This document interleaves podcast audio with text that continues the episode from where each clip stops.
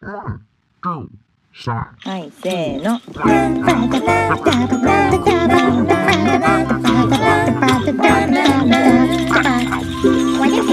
まるちゃんのポッドキャスト始まるよ。言い訳博士の言い訳の時間と初っ端から言い訳博士が出てくるのがなんか時々ありますけど今日は初っ端から初っ端から言い訳博士なんですけど何を言い訳したいかってねうるさいんですよ今回。雑音とかもすごいうるさくてうるさいんですけどまあそううるさいのはうるさいのはちょっと嫌だなっていう人はまあ聞かないで聞かないでちょうだいっていうわけなんですけども。でもねなんか最近ほら AirPods Pro AirPods Pro が出てねノイズキャンセルがこうすごいってこれなんか雑音が全然聞こえないっていうのあるから逆に雑音をね欲してる人もいるんじゃないかと。思った思ったまるちゃんはなんかそうちょっと優しさを優しさをこうね優しさを優しさをどうすんだ？優しさを使ってそう AirPods Pro で雑音が恋しいっていう人のためにこう雑音入れたっていうわけでは全然ないんですけど雑音がすごいので。まあそこはそこはもう本当にちょっとこれこの雑音はちょっとだなと思う人は本当にもう聞かないで聞かないでください。あと AirPods Pro をつけてるのになんか AirPods Pro をつけたのに雑音がひどいぞと思ったらそれは別に AirPods Pro のせいじゃなくてマルちゃんトークのせいなんです。なのでまあいいか。まあそういう感じで今日もまあ雑音なってもいいかなっていう人はまた聞いてください。聞いてください。というわけで言い訳博士の言い訳の時間おしまい。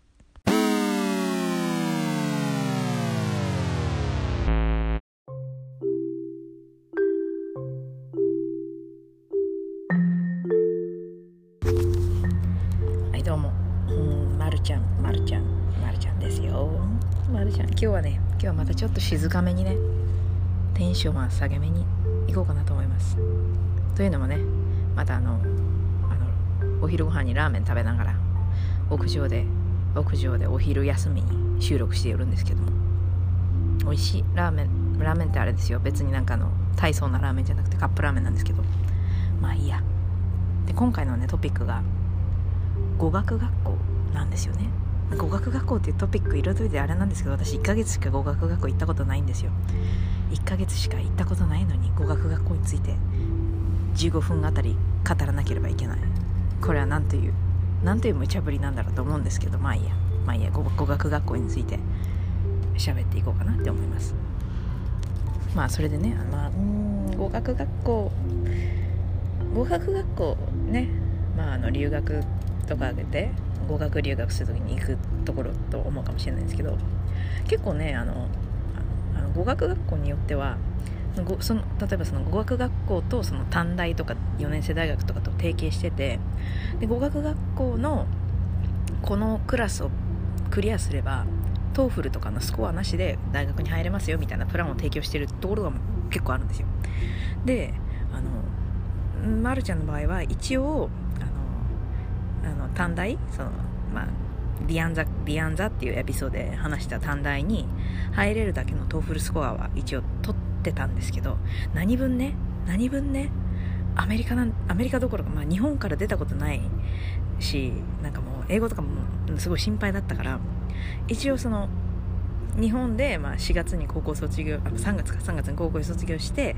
で9月からなんですよ。そのアメリカの大学がね。でそれ間あるから、まあ、ちょっと4月の後ちょっと何ヶ月かバイトしていきなりアメリカの大学にね行くっていうのもやっぱ英語力が心配なんじゃないかと思いまして。その1ヶ月だけね語学学校に行くことにしたんですよ。なんで1ヶ月かっていうと語学学校ってやっぱ高いんですよね。まあまあ、まあ、まあ、留学なんてどこも高いんですけど高いから2ヶ月行くお金はないけど1ヶ月ぐらいならと思って。思ってバイトしてあの前回か前々回の前回かな？のあの大関のスーパーでこうシュパシュパピってあの魚をねパック詰めするバイトをして、まあ、お金を貯めて、まあ、1ヶ月ぐらい語学学校行こうと思って語学学校行くことにしたんですよ。だからあの語学学校行ってる友達とかではそのその同じね De Anza College に行くのであのその語学学校のクラスをパスすれば TOEFL 取らなくていいみたいなのあるからそういうので行ってる人もいましたね。それかまあ普通に単に単にあの夏休みとかで他の国からあの語学を学びにアメリカに来てるっていう人もいたし、まあ、いろんな人がいましたね。でそのマリちゃんの言ってた語学学校はあのラランゲージパシフィカランゲージランゲージパシフィカっていうんですけど今はね今はサンマテオにあるのかな？サンマテオっていうのはまああのまあこの辺この辺っていうのも曖昧。まるちゃんのその仕事してるサンフランシスコと住んでるサンノゼの間ぐらいにあるんですけど当時はメンロパークっていうとこにあったんですよ。メンロパーク。で今動いたのかな？でもまあなんか結構昔からある老舗の語学学校ででまあ、私の場合留学した時はそのなんかのベイエリアに住んでるそのすごい本当個人事業みたいな感じのすっごい小さい事業をやってる人あの人エージェンシーみたいな方を見つけてその方にコンタクトを取っていろいろと手配してもらったんですけどであのその人が、まあ、ここなかなか評判いいんですよっていう合格学校をおすすめしてくれたのでその人のおすすめにねじゃあじゃあそこにしますっつってその合格学校そこ1ヶ月だけ行くことにしたんですけど。であのあのそうですね。で、まあ、まあ渡米するじゃないですか。私7月に渡米したのかな。で渡米して、まあ、最初の日はねそのエージェントさんがあのベイエリアに住んでる人だったんですよ。であのご家族であのお子さんもいらっしゃってで、女性の方で。でその方にその、まあ、1日目はその人の家に泊めてもらってでその2日目からホストファミリーの家に行ってであの2日目はちょっとあの今後行くことになるディアンザカレッジを訪問しましょうっていうので、まあ、ちょっとディアンザカレッジに連れてってもらったんですね。で連れてってもらってそのインターナショナルスチューデントオフィスオフィスっていう留学生オフィスっていうのがあるんですよ。でそこに行ってあの、まあ、9月からね入るみゆきちゃんですみたいな感じであの紹介してもらってそこのの留学生オフィスのヘッドみたいなボス超ボスみたいな女性がいてであのその人にその人とまあちょっと自己紹介しておしゃべったら「ふんあなたの英語力そんなんで本当にやっていけるのかしら？心配にみたいなこと言われてででももう本当にそんな感じの英語力だったんですよ。渡米渡米したっていうまあ TOEFL 取ってるって言ってもね喋れないんですよそんな。当時スピーキングなかったし多分。スピーキングがなかったと思います多分 TOEFL。今はあるのかな？でもう何も喋れないし分かんないからまあでもこれから1ヶ月語学学校行ってなんとか頑張ろうって思って。でそれで語学学校行くわけですよ。1ヶ月間。でもすごい楽しかったですね語学学校は。で語学学校に行ってなんかすごいおおこれはすごいすごいいいって思ったのがあれなんですよ。あのやっぱり日本で英語を学んでるとやっぱり日本語で当たり前ですけど日本語で英語はまたうるさいなんかうるさい外だからうるさい。まあいいやうるさいんですけど、まあ、日本にいると、まあ、日本語で英語を学ぶじゃないですか。だからそのあの文法用語も全部日本語じゃないですか。動詞とか名詞とか形容詞とか。あのあれの英語の言い方すら知らなかったんですよね。でもあの英語でええもちろんですけど語学学校行ったら英語で英語を学ぶわけじゃないですか。でそうするとねその文法用語も英語で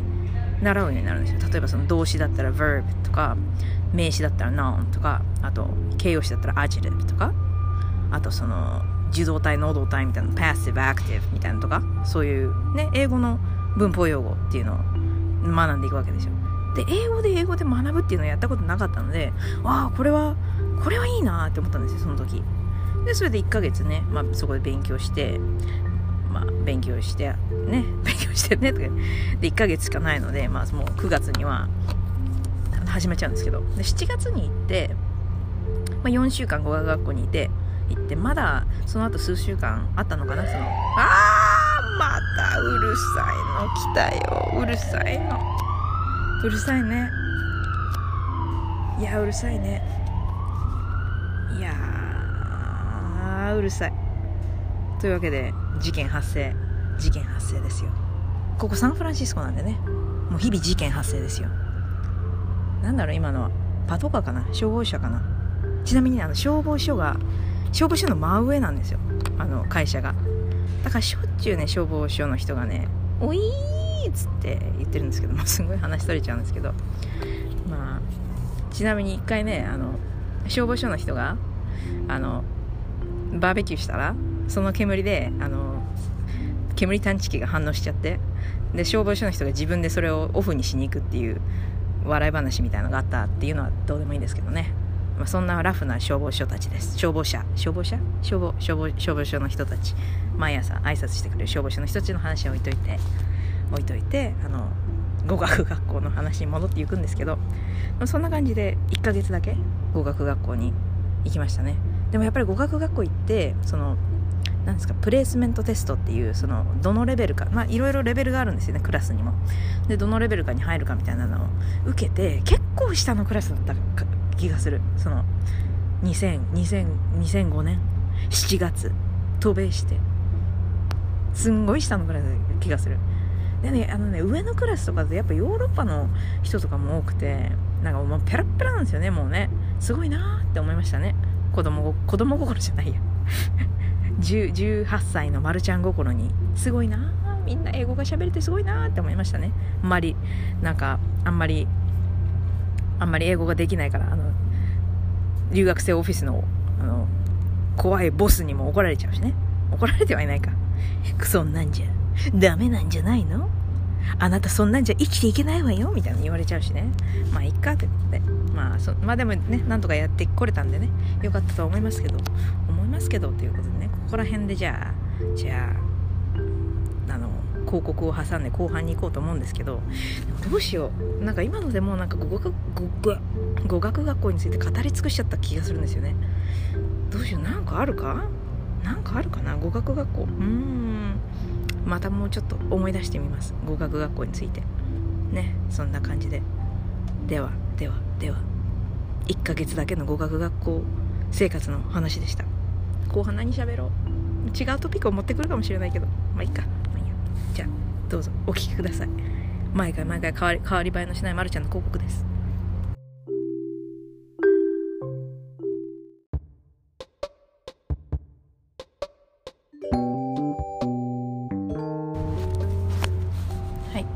で後半。後半なんですけれどもね。えーまあ、前半でもうあまりにもうるさいなんか消防署だかパトカーの音のせいで話してる内容を忘れてなんか適当にうやむやにしちゃったんですけどなんだっけあの英語を英語で学ぶことについてどうのこうのみたいな話をしてたんですけどあのこの前半を録音して後半を録音するまでにちょっと間が空いてであのその、ね、間に3日間集中アニメーションマスタークラスだったかな？ちょっと名前間違えてるかもしれないけどあったんですよ。これが何かっていうのをまずちょっと説明するとあのカナダであのソニーピクチャーズっていう会社であのアニメーターをやってる藤原敦夫さんっていう方がいらっしゃるんですけどもそれであの彼ともう一人あの若杉亮君っていう彼もまたあのソニーで今アニメーターをしてる方ででその2人がアニメーションエイドっていうアニメーションのオン日本語で取れるオンラインオンラインスクールみたいなのやっててであの私もそれで時々教えたりしてるんですけどでその藤原さんが、まあ、あの今回の京都京都アニメーションがあの放火放火の、ね、被害を受けて、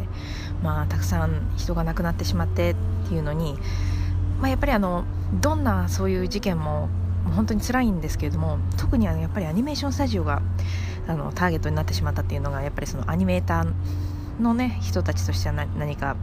したいなっていう気持ちがあったらあったようでそのチャリティーイベントをやったんですよね。3日間そのまあその藤原さんとか知ってるかいろんなアニメーターの方に声をかけてアニメーションのね、まあ、そのレクチャーとか座談会みたいなのを開いてそれの参加に参加資格をそ例えばあの高校生は無料。で学生の方はその例えば1万円をその京都アニメーションのそのオフィシャルの京都市がやってるそのところ義援金の口座に寄付したレシートを見せる形であの参加資格にしてで一般は3万円だったかな？っていう感じでチャリティーイベントをやったんですよね。でそのチャリティーイベントあの私もまあその話す方で参加してまあまあまあ私いや本当にすごいすごいメンツが揃ってたんですよ、まあ、ちょっと話はそれちゃうんですけどすごいメンツが揃っててもう本当に私がもうなんかあの海外に出る前からなんかそそそ尊敬しておりますみたいなアニメーターの人たちとかもうあのもう学生の頃からすごいお世話になってるピクサーで今働いてらっしゃるアニメーターの方なのなんだもうねなんかあのそうそうたるメンバーみたいな感じの中に私が入っていっていいのかみたいな感じだったんですけど、まあ、入っていってしまって、まあ、参加したんですけど、まあ、いろんなねあの私もまあまああの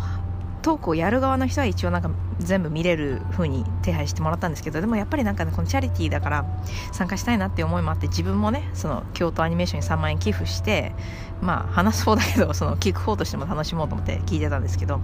その,、まあ、その前置きがねすごい長くなってるんですけどそのその中でそのなんか深夜さんっていう方がやってるあのこの方もあのソニーであのモデラーをしてる方なんですけどで彼も時々そのアニメーションエイドっていうオンラインスクールでモデリングを教えててでそのその深夜さんのやったそのレクチャーの中にそのなんかヤンキー高校出身らしくてどうやってそのヤンキー高校出身の私がこう今海外であのちゃ働けるまでの英語力を身につけたかみたいな英語の学び方みたいなトークがあってそれもすごい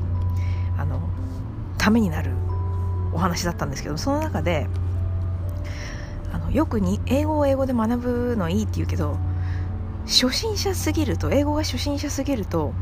英語を英語でいきなり学んじゃうともう本当何がわからない何が何だかわからないし日本語で聞けないっていうのがすごいネックになるって言って確かにねそれは本当そうだと思うんですよ。であの一番やっぱり最初って大人として英語を学ぶ場合一番最初ってやっぱり日本語で質問できるっていう環境があった方がいいんですよね。だからそのより英語を分かってる人に日本語で説明してもらえるっていう状況がすごい役立つのでであの私のその前半で言った英語で英語で学ぶっていうのはなんかすごい新しくていいと思ったっていうのも、まあ、あそれを話そうと思ったところであの消防消防車がウィーンってなっちゃってあの中断になっちゃったんですけどその思その英語を英語で学ぶっていうのはやっぱりあのある程度英語が理解できるようになるとその英語を英語で学ぶっていうのが役に立ってくると思うんですよね。でそれあのいつだったかまたこれもそのアニメーションエイドのそのさっき言った若杉亮さんとかと亮さんっていうねさんさん付け変だな。亮君とそのあのその藤原さんがその英語に関する座談会みたいなのをやったことがあってでそれの時にもちょっと出てきた話なんですけど、まあ、1個の目安としてはその英英辞書が読めるぐらいのレベルだと英語を英語で学ぶ系に移っていくといいのかなみたいに思ったんですよ。で英英辞書を読めるっていうのは例えばその英語でわからないなんだろう言葉を調べた時に英英辞書ででまた英語で説明が出てくるわけじゃないですか。でその英語の説明がなんかもう文法も何も全くよく分かんなくて全く分からないっていう感じだとやっぱりまだ日本語で学んだ方がいいなと思うんですよ。ででもその英英辞書のその書いてある文章が、まあ、1個か2個単語分かんないのはあるにせよなんか大体言ってることが分かるみたいになるとこれはなんか英語を英語で学ぶ準備ができてるんじゃないかなっていうのは個人的にちょっと思うんですけどどうなんですかね？どうなんですかね？これは一個のいい目安じゃないかなっていうのは私思うんですよね。だからそういう意味で語学学校もやっぱりなんかある程度英語がその分かってきている時に行くと吸収できるもの多いんじゃないかなって思うんですよね。であのそのあのその深夜さんのその英語のレクチャーその3日間集中アニメーションマスタークラス長い長いよ名前が藤原さん長いよ名前が 名前が長くて忘れちゃうよどなんか3日間アニメーション集中クラスだったかな？3日間集中アニメーションどっちが先だったかな？って時々なっちゃうんですよね私。あの でもそれで、まあ、そのイベントのその深夜さんのを聞いててあのだからある程度のところまでは日本でしっかり勉強して基礎をつけていった方がそのあの海外とかでなんか行った時にまあ吸収のしやすさが違うっていうのはあると思うんですよね。だから日本でほとんどのことは勉強できるっていうのはまあ確かにそうだよなって思ったんですよね。まあもちろんその人によってはねいきなり出ていきたいっていう人もいると思うのでその辺はまあ人にその人の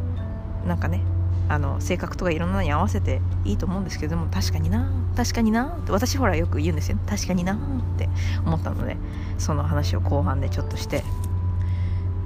おきたいなと思ったわけですよね。今日ね今日今日今ね実は結構うるさいところで録音してるんだけど今日うるさくないんでそんなにね。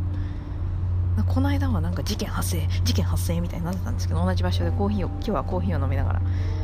あのー、ねしてるんですけどね。まあ小話しましょうか。最後に小話。なんかいつもは最初に小話してますけど今日は最後に小話しましょう。実はね娘が手足口病にかかりまして。でもね今週はねもうなんか仕事のしの字もできないようなところでになっちゃってるんですけどしかもそれであのやっと今日は仕事ができると思って会社に来たらあ Windows アップデートポチってやったらなんかあそれ2時間ぐらいかかるやつだよつって みたいなもう何もやることがないみたいなどうしようみたいな感じなんですけど。でだからしょうがなくねあのコーヒー休憩を入れて録音してるんです。今ほらコーヒーをすすった音が聞こえました？あ、美味しい。ブラックコーヒーです。美味しい。美味しい。ほんとダメだ、ダメだ、ダメだ。何？何の話だっけ？手足口病の話。手足口病の話なんですけど、手足口病にかかっちゃって。でね、手足口病ってね、これあの子供がかかる分にはまあまあ、あの、症状もね、そこまでひどくないです。これ大人がかかるとね、やばいんですよ。あの、去年か一昨年ぐらいにあの夫がね手足口病になってもうね人生で最悪の経験だったって言ってましたねであのでなんかのこもう手が痛すぎてコップは持てないわ。歩けないわ。足の裏が痛すぎて歩けないわ。でしかもちょっと治ってきた時に爪が剥がれて落ちるんですよ。もうホラーじゃないですかそのホラーみたいになっちゃうのでもう本当に皆さん手足口病には気をつけてください。あのあのなんかあの映るのがうんちうんちをだから変えた時にねしっかりと手を洗わなかったりするのとかうんちを変える時とあと咳とか鼻水から移ったりするらしいので本当に気をつななんかの手洗いとかああいうのをしっかりするっていうのを徹底した方がいいっていう風に言ってましたね。すごいあの映るんですよね。手足口病でそんな私はね昨夜あの娘が娘をこうお腹の上に乗っけてよしよし辛いね熱が出辛いねってやったらうーとか言って起き上がってどうした？って思ったらブーってあのもうもうあの顔中あの体中にゲロをベアーって吐かれたので、うん、映ったらどうしよう。本当ノッコンのウッズですよ。あのいつか言ったかもしれないけどあのき言ってないか。きあの英語にはノッコンのウッズっていうあのなんかことわざみたいなのがあってなんか悪いことがを言っちゃった時に実際にそうならないようにこう木でできたものをトントンって叩くっていう風習があるんですけど叩かないと。トントン。でも木がないや。周りに木がない。で私が考えたのがあの木がない時どうすればいいのかっていう風になった時にあじゃあ絶対どこにでもある硬いものって歯だと思って。じゃあノッコン、うんうん、ティースでいいじゃん。コンコンコンつってあの歯をいつも叩いてるんですけど夫がそれを見ていやいやそれはそれはどうなのっていう顔をいつもしてますけどまあ私はいつも歯を叩いてるんですよ。今も手足口病にならないように歯を叩いていきましょうかね。コンコンコンということで。も う本当とちょっとやっぱり今日今ほらやっぱり外だからちょっとテンション低めでしょ、まあ、低いけど歯を叩いてコンコンコンっていう感じで叩いていやそうですね。今日はこの辺でこの辺でコーヒーをすすって終わりにしますか？じゃあ最後に聞きますか？またコーヒーをすするすする音を。はあ美味しい。美味しいですね。ということで皆さんも美味しいコーヒー飲んでください。というわけでじゃあまた。またね。バイバイ。バイバイ。また会いましょう。じゃあね。バカだ